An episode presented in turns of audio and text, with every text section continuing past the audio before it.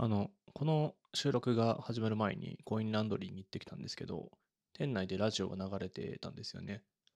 で、中に僕しかいなくて、荷物をまとめて外に出たんですけど、まだラジオは続いていて、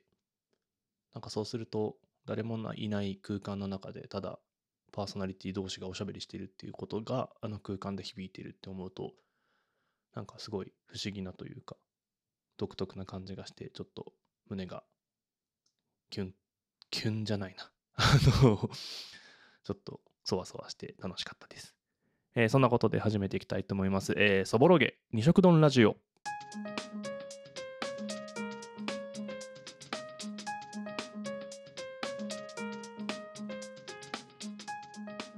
はい、えー、そんな感じで始まりました、えー、そぼろげに食丼ラジオというものです、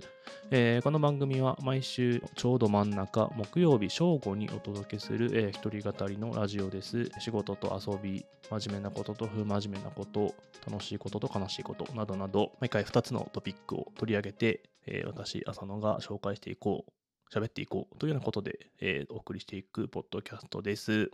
本当、初回ということで、えー、いろいろ聞いてくださっている方は私の近しい方、あるいは未来から来た方が多いかなと思うんですけど、あの、何そぼろげってまず思いますよね。あの、そんな言葉はないです。はい。これはあの、ラジオの名前にも関わってくるんですけど、まあなんか二色丼っていいなと思っていて、ね、二色丼、でも二色丼ラジオっていうとちょっと堅苦しいというか、ちょっとまだ親しみがないなと思ったので、程よい言葉を探した結果、あの、そぼろがついた。で、ちょっと勢いよくそぼろげになったみたいな感じなので、あの、その疑問、なんだこれって思った方は正解です。なんかその、毎回に2つのテーマを喋ろうみたいなことで思ってるんですけど、今回は、ま自己紹介的なトピックというか、なんでこういうことを始めたのみたいなことと、これからどう続けていくのみたいなことについて喋れればなというふうに思っております。それでは行ってみましょう。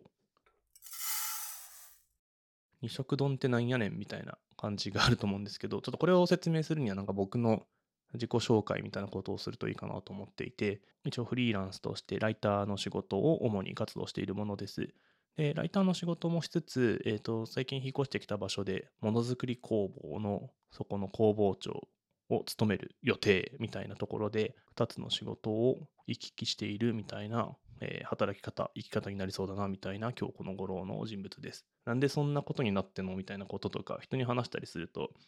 何が本業なんですか？みたいなこと言われるんですけど、なんか僕はどっちも自分、なんか楽しいなというふうに思っていて、もともとすごい出典をたどるとというか、大学入った頃ぐらいから興味が続いていて、大学に入った時に、そのいわゆるデジタルツールを使ったものづくりみたいな 3D プリンターっていうデータを入れたらその通り立体が出てくるみたいな機械があるんですけど、まあ、そういうものをたくさん使っところを知って、あ、なんかめちゃめちゃ面白いなって思ったんですよね。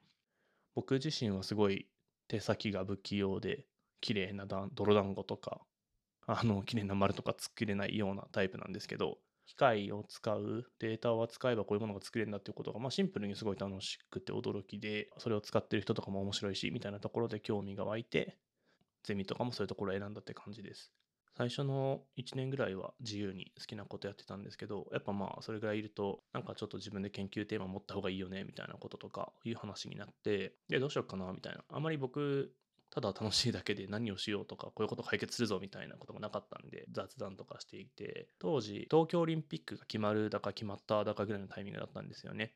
で、なんか話の中で、世界各国から来た選手がお弁当箱を開けたら、そこに国旗が書いてあったら面白くね？みたいな話になって、ああ、それは確かに面白そうだなって思って、3D プリンターとかやってると、あれって基本は硬いプラスチックとかを溶かしてるんですけど、そこの素材を変えればいろんなものが出せるっていうので、そこを食材に変えたらできるのかなみたいなことを思って、ふりかけをかけるマシーンっていうのを作り始めたんですよね。それは結局ランチボットとかいうちょっと、あの ふざけた名前の機械として、えっ、と、世に、世にというか、まあ、作品でまとまったんですけど、僕としては、まあ、普通に機械をいじってるの楽しかったし、完成したのも、まあ、そんなにめちゃめちゃ解像度が高いとかいうわけじゃないけど、あ、なんかいいものができたな、みたいなことを思ってて、パッと聞くとちょっとふざけたマシンだなっていうふうに思うんですけど、いろいろと人に見せたりすると、あ、これってなんかその子供が嫌いなご飯食べれるようになるよな仕組みかもしれないよねとか高齢者の方とか栄養が不足してる人はここでなんか柄として楽しみながら食べれるよねみたいなこととか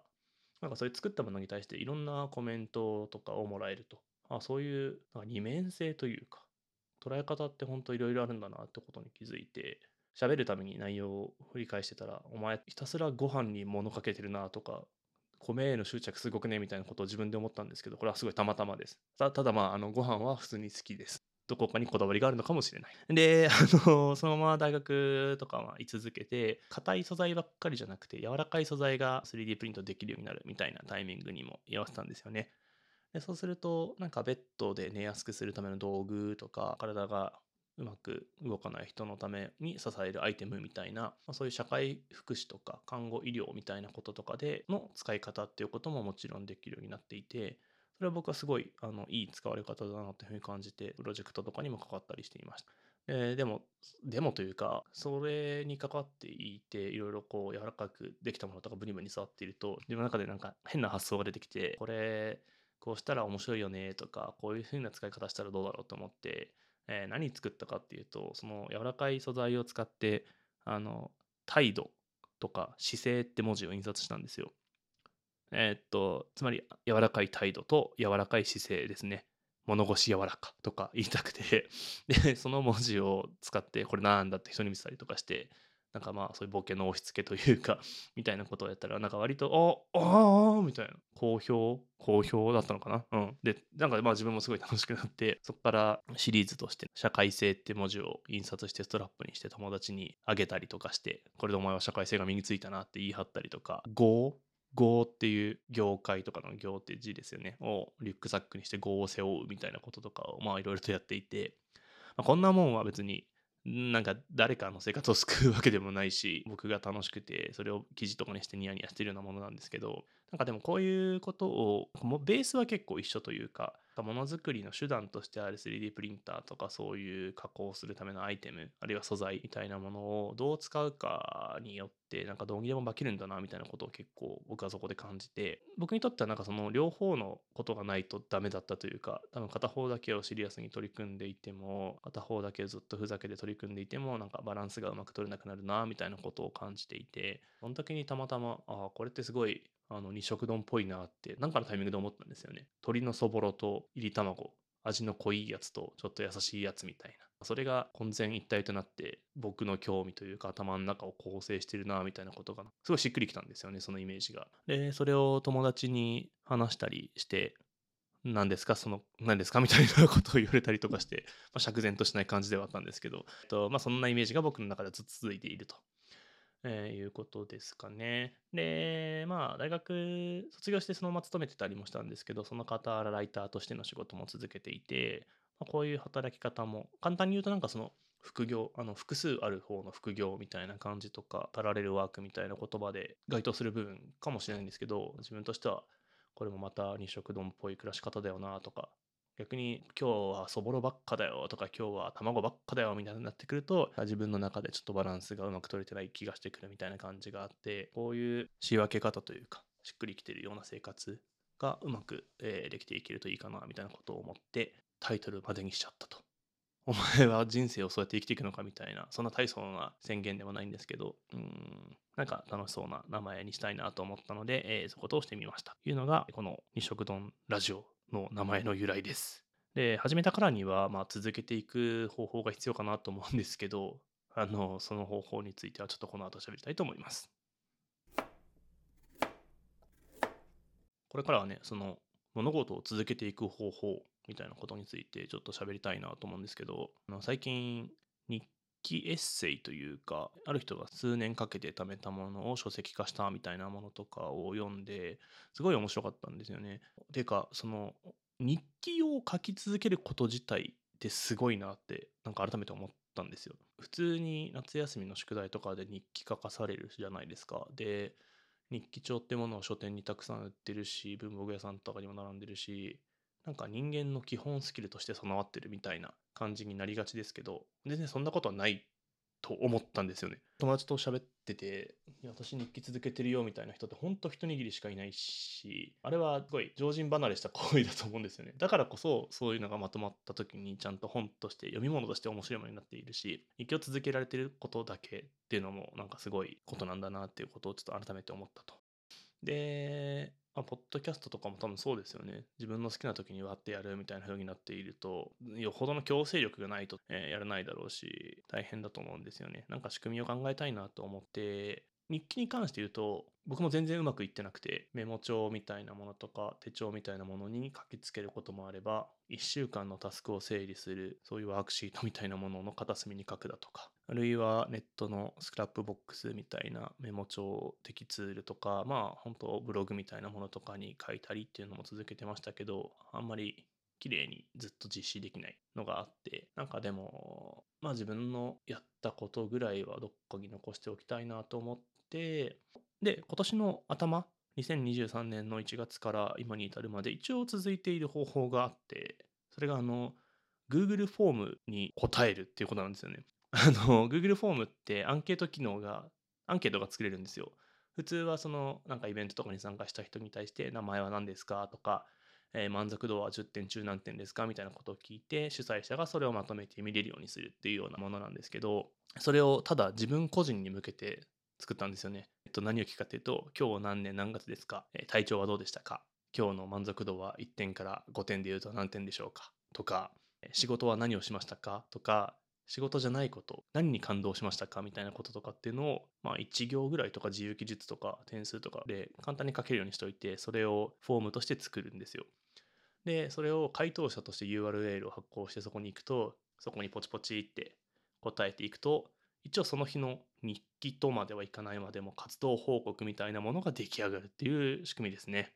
あの、なんでこれにたどり着いたかっていうと、多分日記を書く一番のネックって真っ白なページがあることだと思うんですよね。白いページとか白いメモ帳を開いて、今日はみたいな書き出しの一言をどうしようみたいな。で、ちょっと思いつかねえからやめようみたいな感じになっちゃうのが、まあ結構ハードル高いのかなと思って。で、その点そのアンケートという仕組みになっていくと、もう空欄埋めるだけなんですよね。あ、あ、そっか、じゃあ、ここは、うん、イエス、ノー、5点みたいな感じでやっていくので、ある種その自由に考える余地がないというか、悩む余地をなくしていくみたいなことが、アンケートというフォーマットによって実現する箇所があるなというふうに思ったんですよね。実際、あ、でも、仕事じゃないこととかまで書けると結構日記的な情緒があるものになるなとは思ったんですけど、意外とやっぱね、難しいですね、そこは。続けてみて、今日やった仕事は？の欄ってめちゃめちゃやっぱり埋まるんですけど、仕事じゃないことはとか、読んで感動した漫画はとかってなんか全然埋まんなくて、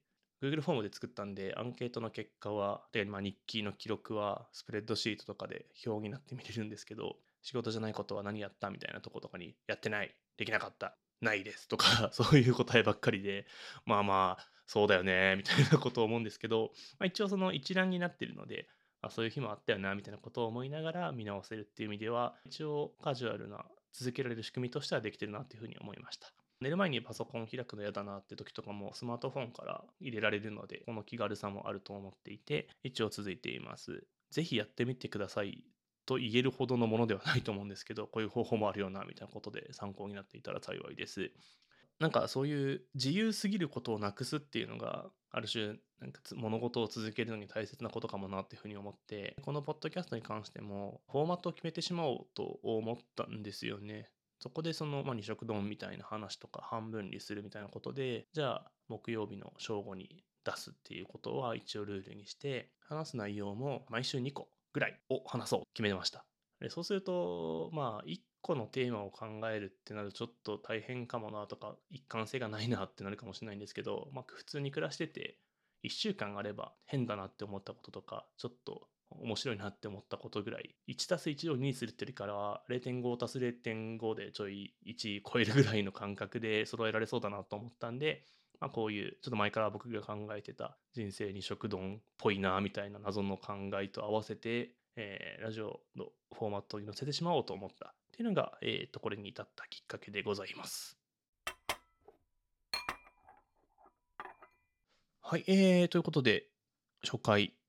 第0回、第1回かな、第0回リハーサルみたいな感じで出したかったんですけど、そうするとずっと延々と始まらないので、まあ、これは出してしまおうかなというふうに思っております。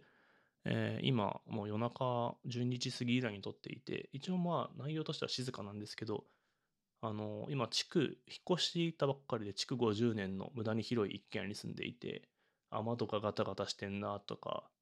ちょっと不安なこともあるんですけど、ゆっくりと頭の中を外に出すみたいなタイミングとして続けていければなということを思っています。えー、というわけで、えー、そぼろげ二色丼ラジオ初回はここまでとなります。また来週木曜日正午1週間の中頃にお会いできると幸いです。それではさようなら。